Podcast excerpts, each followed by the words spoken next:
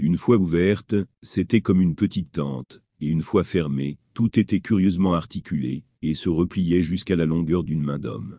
Cette curieuse description s'applique, au cas où vous ne l'auriez pas déjà deviné, au parapluie tel que nous le connaissons aujourd'hui. De nos jours, plus personne ne trouve nécessaire de décrire un parapluie ni de s'en étonner tant c'est un objet banal. Mais lorsqu'il a été fabriqué pour la première fois à Londres en 1749, il semblait être un appareil si étrange, nouveau et merveilleux qu'il a provoqué beaucoup d'enthousiasme.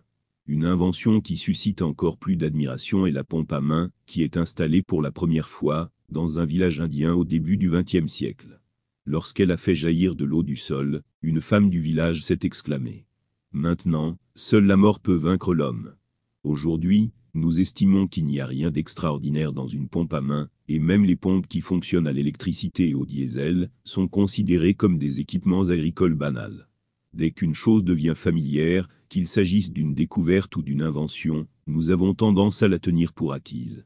Nous ne nous étonnons plus de son apparence, de son fonctionnement et de sa création. Cela est encore plus vrai de la vaste gamme de la création de Dieu.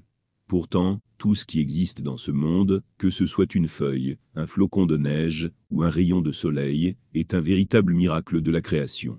Dès sa plus tendre enfance, l'homme a été conscient de ces choses, pourtant ils sont devenus des objets d'une telle familiarité, qu'il cesse presque de les remarquer.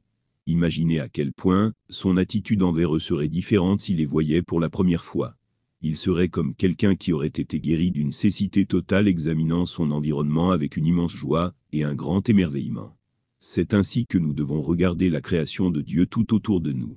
Nous ne devrions pas perdre notre sens de la crainte et de la gratitude simplement parce que la familiarité a pris le dessus sur notre conscience. La prochaine fois que la lumière du soleil pénètre dans une pièce sombre, qu'un oiseau chante au bord du chemin, que la lune jette son charme argenté, ou qu'une rose donne son parfum à l'air, alors nous devons nous rappeler que ce sont des choses qui vont bien au-delà de la créativité humaine. Et qu'en fin de compte, nous devons tout à Dieu.